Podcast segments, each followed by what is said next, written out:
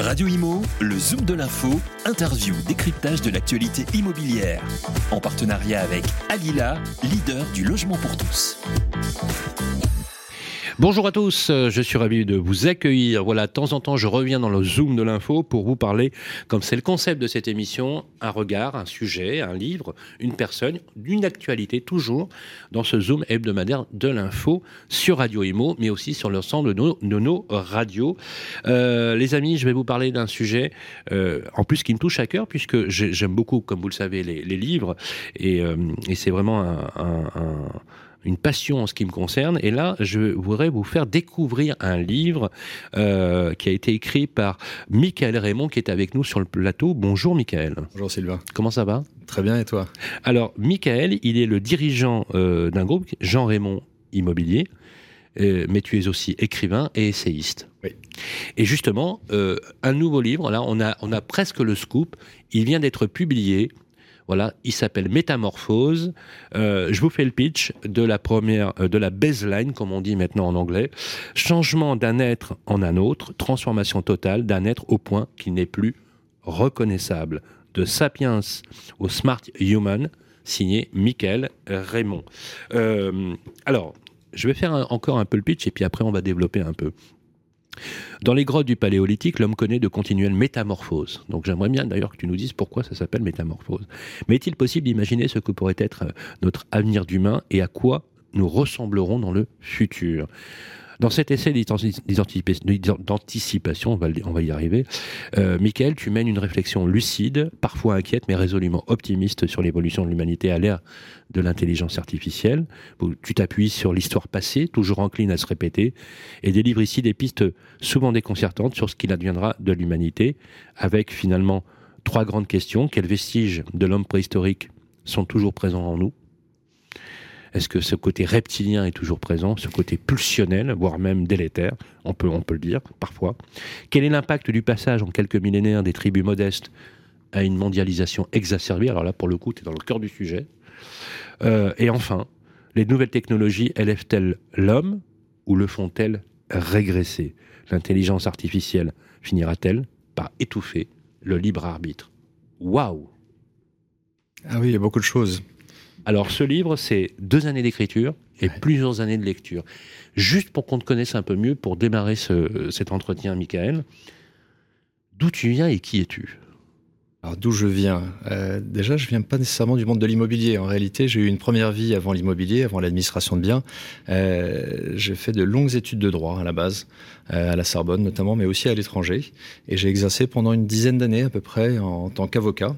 Euh, où je faisais de l'arbitrage international. J'étais spécialisé en arbitrage international et en faillite internationale. Qu'est-ce que c'est que l'arbitrage international? L'arbitrage international, c'est un mode de résolution des conflits, comme une procédure judiciaire au tribunal de grande instance ou devant les tribunaux judiciaires, mais avec une décision qui est confiée à un tribunal arbitral, à savoir des personnalités spécialement mandatées pour rendre une décision. C'est l'affaire du Crédit Lyonnais, là C'est exactement l'affaire du Crédit Lyonnais, euh, avec, pas la, dedans, hein, avec la dimension internationale en plus, bah et en oui, laissant l'État et la politique de côté. Des personnes qualifiées qui, qui ont, est-ce que, est-ce que c'est un pouvoir, euh, c'est un pouvoir euh, qui est donné réellement ou qui est ah Oui, c'est une sorte de mandat qui est donné en général à trois personnes. Alors ça peut être un, un grand avocat, un universitaire, un ancien magistrat mmh. ou d'autres professionnels euh, pour siéger en tant que tribunal écouter des parties, des avocats, plaider euh, et rendre des décisions. Donc international, c'est que tu l'as, tu l'as fait en quoi? En anglais, en langue. euh, Ah, je l'ai fait en anglais, en espagnol, euh, avec euh, avec beaucoup de voyages et surtout sur des sur des contentieux qui étaient très importants. Ça se comptait souvent en, en centaines de millions de dollars ou en, ou en milliards d'euros. Ah, carrément. Euh, Ah oui. Donc c'était d'ailleurs une sphère un peu un peu décalée par rapport à la réalité. On, on- alors c'est toujours sexy de, de travailler sur des dossiers dont on parle dans la presse avec des gros enjeux potentiellement diplomatiques ou, politiques. mais comment on devient euh, avocat euh, spécialiste de l'arbitrage international? Ah bah moi, moi, je, je le suis devenu un peu par l'évolution et aussi parce que ma thèse de doctorat était de, une thèse de droit international privé. Donc, dès les études et, et, mes études à la Sorbonne, et puis j'ai étudié à Madrid aussi, je me suis orienté vers cette dimension internationale. Et ensuite, j'ai travaillé dans un grand cabinet anglais. Et par la force des choses, je me suis spécialisé sur, ce, sur cet arbitrage international. Alors ça a duré quoi Une dizaine d'années? J'ai fait ça une dizaine d'années, oui. Et ensuite, tu as repris les affaires familiales. Et au bout d'une dizaine d'années, euh, j'étais euh, a priori promis à une, à une belle carrière, euh, très rémunératrice et très excitante, mais le mode de vie qui allait avec me convenait pas tout à fait en réalité. T'étais pas très heureux? Ah, bah, je pense que j'étais encore à peu près heureux, euh, mais autant je trouve que travailler énormément quand on a 20 ou 30 ans, euh, c'est très cohérent. Autant dans un schéma de vie où on veut construire une famille, une famille, des enfants, bien sûr. Voilà, travailler autant à 50, 60 ans, c'était pas quelque chose qui me faisait rêver. Donc, jeune célibataire parisien, travailler tous les soirs et tous les week-ends, ça m'allait tout à fait. Aujourd'hui, je suis marié avec des enfants, je suis bien heureux d'être un peu à la maison avec Alors, marié, combien d'enfants? Quatre enfants. Quatre enfants déjà. Mais on peut dire quel âge tu as? Ah, moi, j'ai 47 ans. Voilà, 47 ans, assez jeune, enfin, surtout par rapport à moi.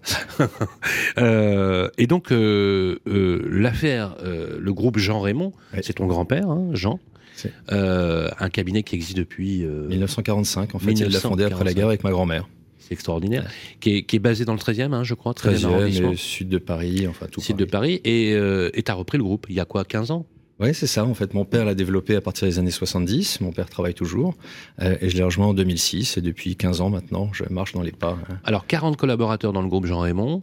Euh, et euh, une spécialisation particulière, administration de biens, syndic Alors, on fait essentiellement de l'administration de biens, euh, de la transaction, de la location aussi. Et par contre, on ne fait pas au jour d'aujourd'hui de syndic. On est vraiment spécialisé gestion locative. voilà. on, peut, on, peut, comprendre pourquoi. on peut comprendre pourquoi. Et bien évidemment, tu n'as cessé pendant ces années, même en travaillant, euh, d'abord de, te cultiver. Il faut savoir que tu as quand même une approche intellectuelle, est-ce que je peux dire aussi un peu philosophique de l'existence, euh, avec des convictions, hein, des convictions spirituelles. Il hein, n'y euh, a, rien de, a rien de ringard à, te dire, à dire ça. C'est important d'avoir des, d'avoir des convictions. Et, tu n'as cessé de te cultiver de, et de développer donc ce, ce critique. Qu'est-ce qui a motivé ce livre Métamorphose? Et pourquoi Métamorphose?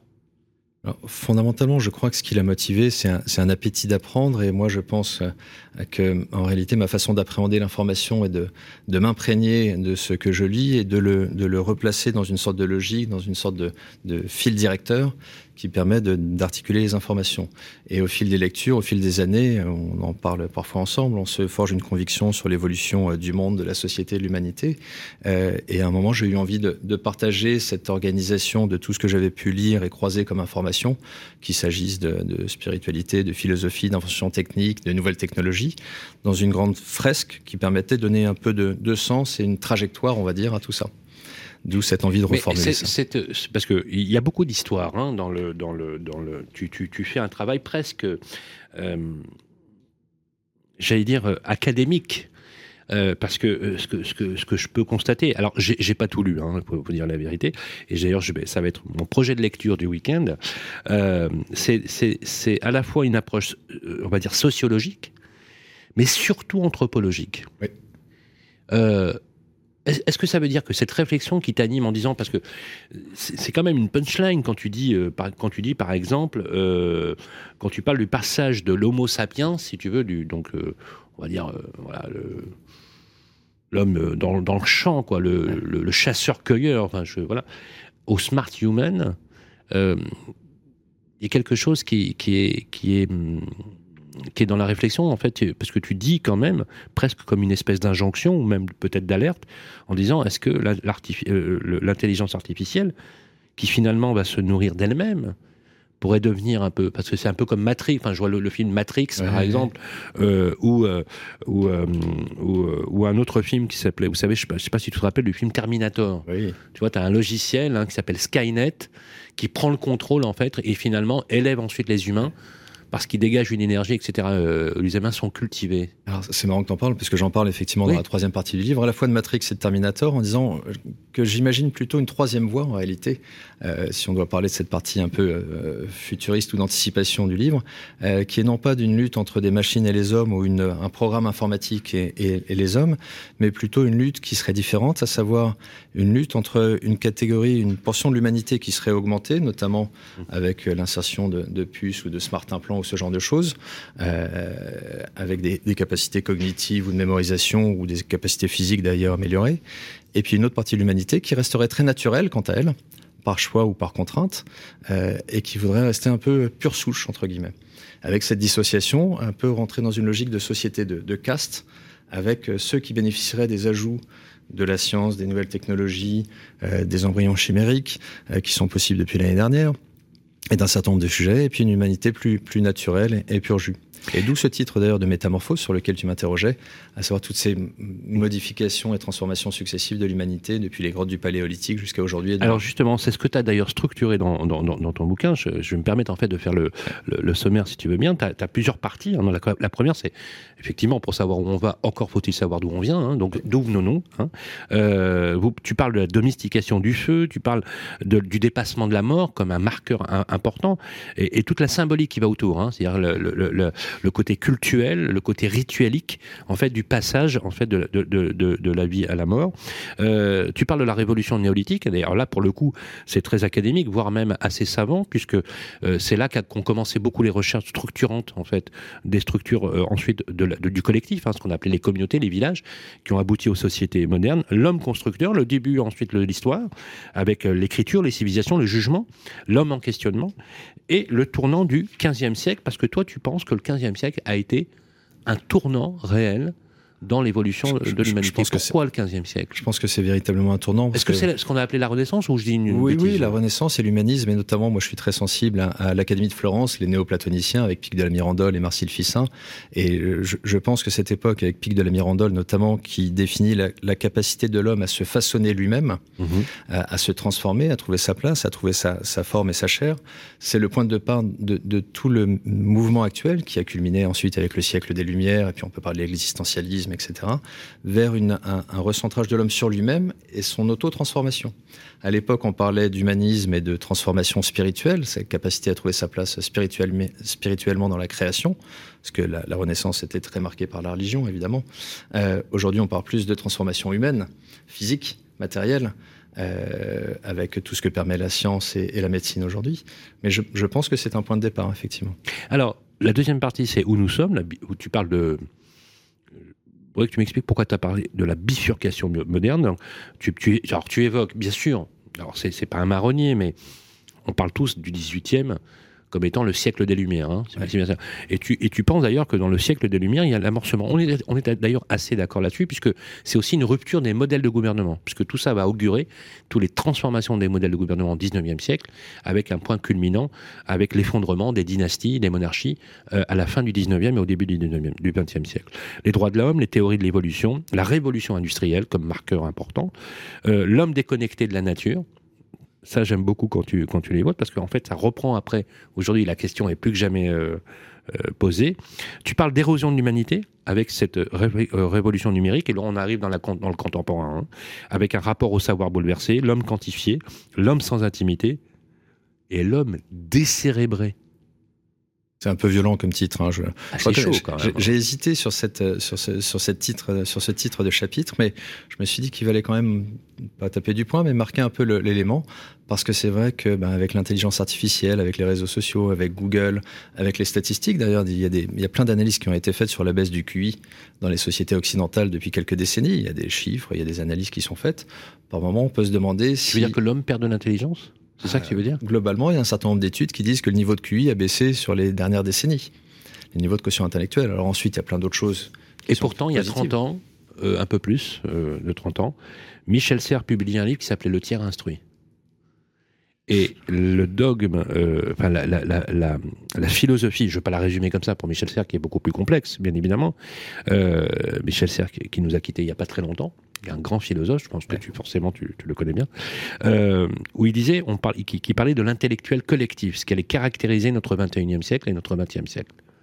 Alors je suis complètement en phase avec ça parce que. Et il, dit, et il dit, pardonne-moi, il dit, il dit en substance que l'intelligence, que l'homme à son époque et il cite d'ailleurs Léonard de Vinci, qui était l'homme qui avait appréhendé toute l'intelligence d'un siècle. Ce qui est vrai, d'ailleurs, quand on possédait l'intelligence. Aujourd'hui, c'est plus possible, bien évidemment, de la, par la complexité, bien évidemment, et l'abrogation des frontières. Aujourd'hui, c'est une small planète, hein, la, planète Terre. Il dit c'est l'intelligence collective, c'est le collectif qui formera cette intelligence unique. Et pourtant, quand je vois ce titre-là, tu dis, voilà, cette technologie n'apporte pas forcément le, cet Alors, je, suis complètement d'accord avec la conclusion qui est de se dire l'intelligence collective sauvera peut-être même l'humanité, et c'est vraiment le, la facteur hein. d'évolution mm. positive de l'humanité, mais encore faut-il que cette intelligence collective reste humaine et non pas technologique, numérique, avec de l'intelligence artificielle. Mais est-ce qu'il y a substitution ou pas? Pour, pour, dire les choses clairement. C'est un risque, c'est un risque, effectivement. tu crois la possibilité que l'IA, que finalement ce qu'on appelle le machine learning, tu sais, qui qui apprend de lui-même peut devenir autonome et, prendrait le pas sur la décision du libre arbitre. Parce que ce que tu dis en fait c'est l'intelligence artificielle. Encore une fois j'ai pas lu en, euh, en, totalité le bouquin euh, prendra finalement va prendre le libre arbitre qui est le seul domaine réservé à l'homme.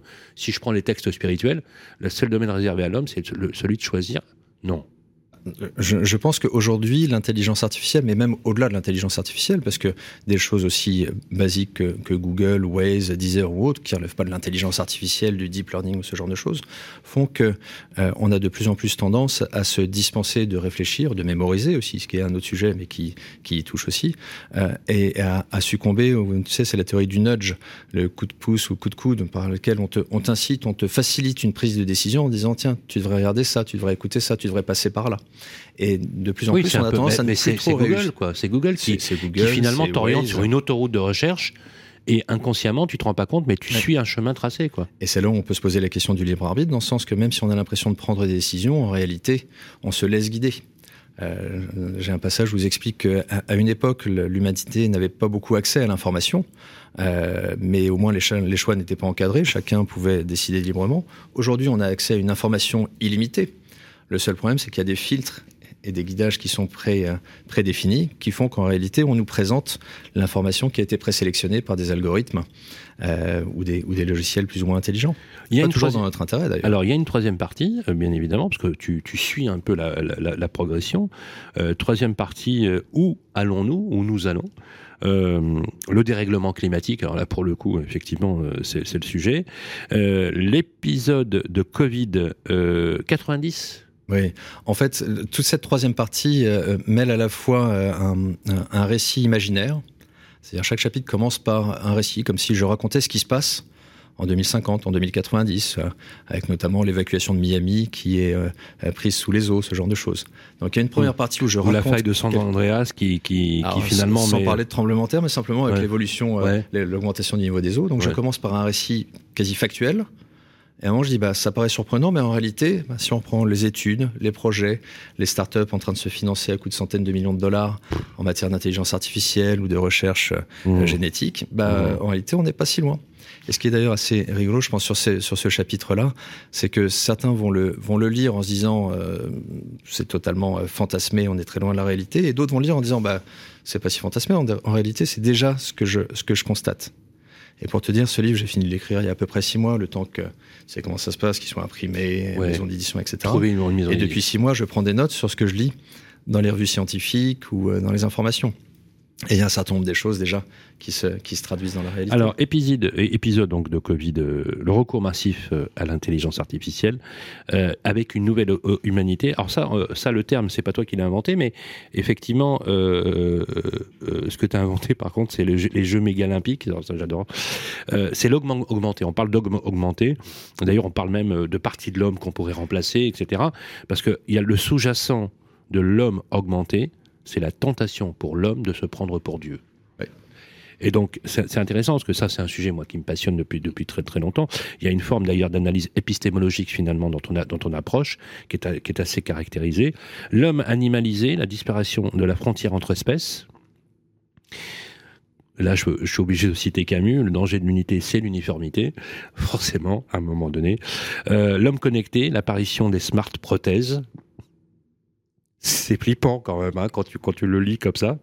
Et l'apparition l'apparition des, des, smart newmen des, du smart newman nouvelle civilisation baisse de la population mondiale. La PMA donc là ça, tu vas tu vas tu vas fort. Bah, tu sais quand tu vois qu'en Chine le parti communiste a, a autorisé même suggéré que ce serait bien que les Chinois aient minimum deux enfants quand couple. tu sais qu'avant il y avait le contrôle des naissances, voilà, ils se sont rendus compte en fait, que les cours démographiques s'inversaient et ça serait pas surprenant que certains régimes plus ou moins totalitaires obligent.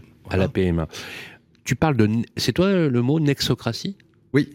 La nexocratie, c'est l'avènement de la gouvernance numérique. L'idée de remplacer les démocraties par la nexocratie, je dis pas que ce serait une bonne chose, hein, plutôt au contraire. Le conflit entre humains augmenté et humains naturels. Mais euh, on, parle, on parle des androïdes ou des clones humains ou des hommes bioioniques.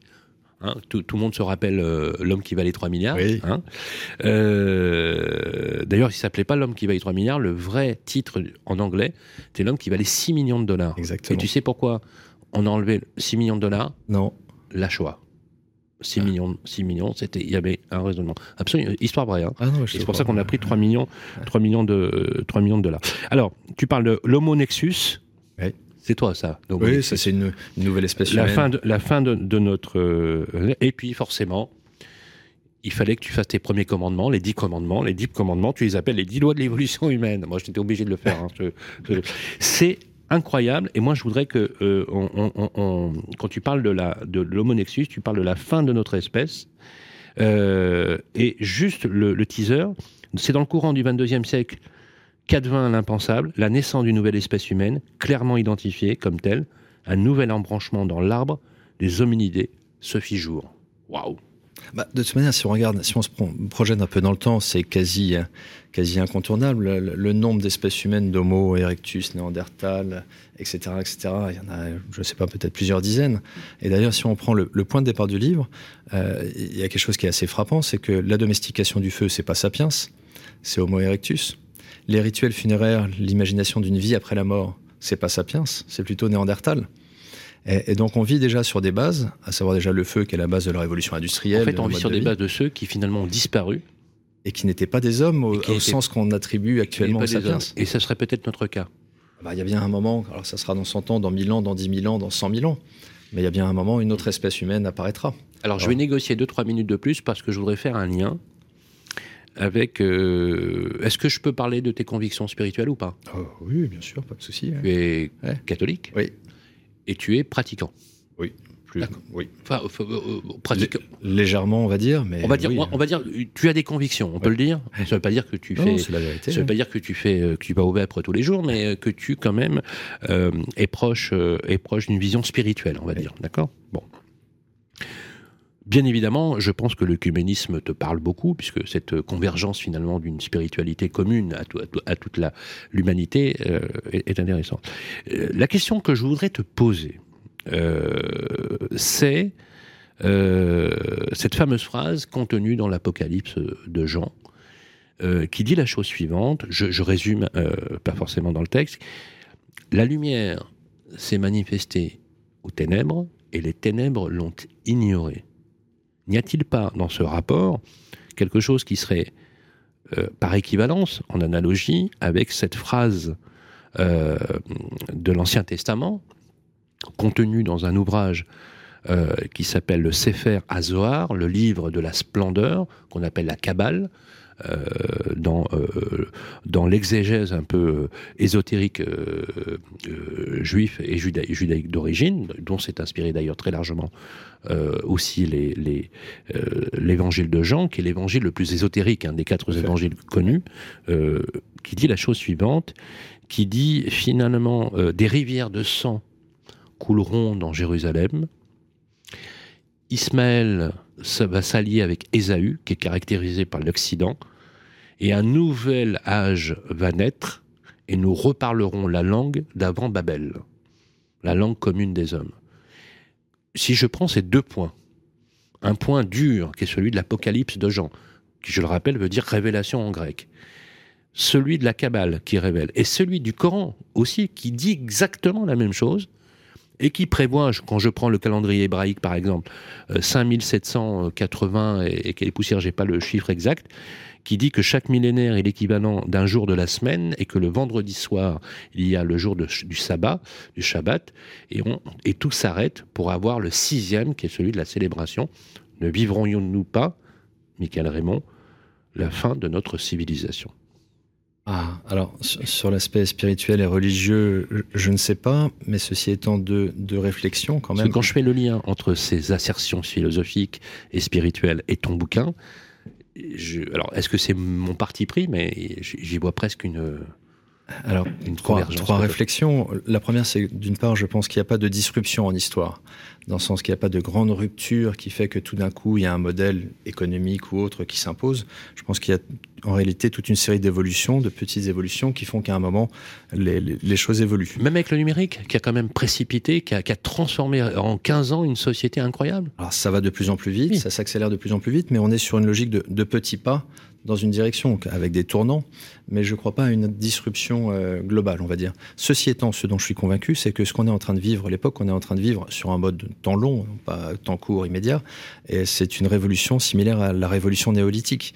Et d'ailleurs, quand on regarde les facteurs, la révolution néolithique, c'est quoi? C'est la conséquence de la fin de l'ère glaciaire, la montée des eaux, le changement de climat, déplacement de population, changement technologique important, euh, cueilleurs, chasseurs, agriculteurs, éleveurs.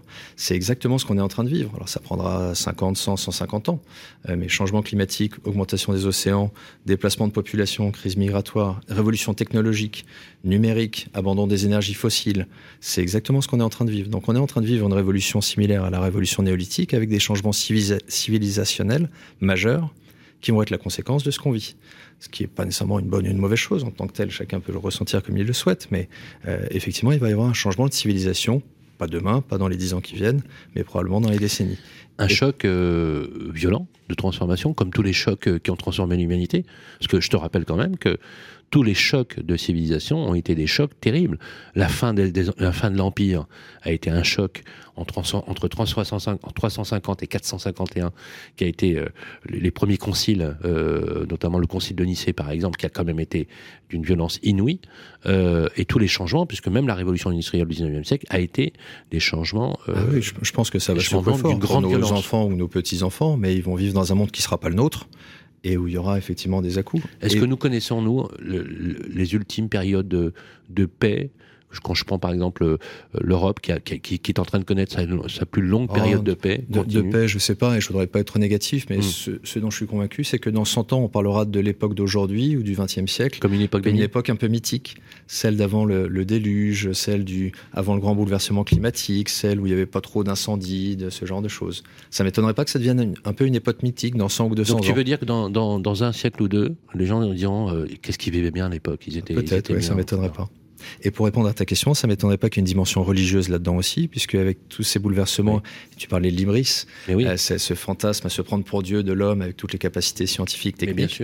On pourrait imaginer une dimension religieuse avec, euh, j'en parle dans mon livre, un prophète en quelque sorte des nouvelles technologies, un prophète, je verrais bien une femme d'ailleurs, pour revenir d'ailleurs au Vénus paléolithique et à la place de la femme dans, dans, notre monde, qui prendrait la direction de cette euh, mère nature, de cette authenticité humaine. On remarque que le, gars, il existe un peu déjà hein, comme prophète. Hein. On avait déjà un Steve Jobs euh, qui était un peu prophète. On a un Mark Zuckerberg qui se prend aussi pour, euh, qui se prend aussi pour Dieu. on a même un nom, parce que moi je trouve que que les noms ont de l'important. Euh, quand on parle de métaverse, par exemple, il y a quelque chose qui me fait peur, moi, dans le mot. Euh, il y a, je sais pas si tu tu, tu, tu, as vu ces films de science-fiction comme Transformers, tu sais. Euh, tu as, deux personnes qui, qui, qui, qui se, qui s'opposent, tu as Mégatron et Métatron, tu vois, par exemple. Non, mais il y a quelque chose de truc. Et il y a même quelque chose de l'ordre de l'ordre de la symbolique, un peu, j'allais dire presque diabolique, dans, le, dans les noms donnés, si mm. tu veux, dans, dans, dans les choses. C'est où quand, où quand la, la science-fiction se rapproche finalement des croyances humaines. Euh, donc la place de, de, Dieu dans tout ça, si Dieu devait exister, elle est euh, pas évidente à trouver. Non, mais elle sera probablement redéfinie dans les siècles à venir encore. Voilà, c'était Métamorphose de Michael Raymond aux éditions Bussière. On retrouve le bouquin à la Fnac. On peut le trouver à la Fnac. Amazon, au libraire du coin aussi. Voilà, euh, je mets ici, voilà, notre super David, il va nous faire un beau, voilà, si on peut avoir une petite approche, voilà, voilà, comme ça. On va mettre le titre du bouquin sur le podcast. Voilà, je remets. Voilà, tu peux le. Super. Voilà. Alors, ça s'appelle Métamorphose de Sapiens au Smart Human, édition Bussière, contre la Fnac sur Amazon. Bien évidemment, euh, avec euh, et en plus il, il, est pas cher du tout, donc faut l'acheter.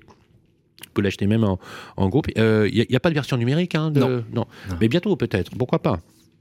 En tout cas, euh, c'est un livre euh, à lire absolument, même vous les professionnels de l'immobilier, comme quoi finalement notre ami euh, Michael Raymond est la démonstration qu'un agent immobilier, non seulement de la culture, mais il peut être aussi écrivain, historien et essayiste. Et d'ailleurs, euh, on a pris un autre rendez-vous, Michael. Euh, tu viendras dans le Mac de Limo où on prendra une heure justement pour parler de ton bouquin, parler de ta vie, de ton, de ton parcours, qui est toujours une illustration qui donne envie aux, aux autres aussi de suivre un petit peu les mêmes traces. Voilà, c'est fini pour ce Smart euh, Human Zoom de l'info, si je peux me permettre de dire les choses, des choses comme ça. Merci, Michael Raymond. Merci à toi. On se retrouve très très vite. Voilà, à lire d'urgence, c'est métamorphose. Zoom de l'info la suite de nos aventures dans les prochains podcasts. Radio Imo, le Zoom de l'info, interview, décryptage de l'actualité immobilière. En partenariat avec Alila, leader du logement pour tous.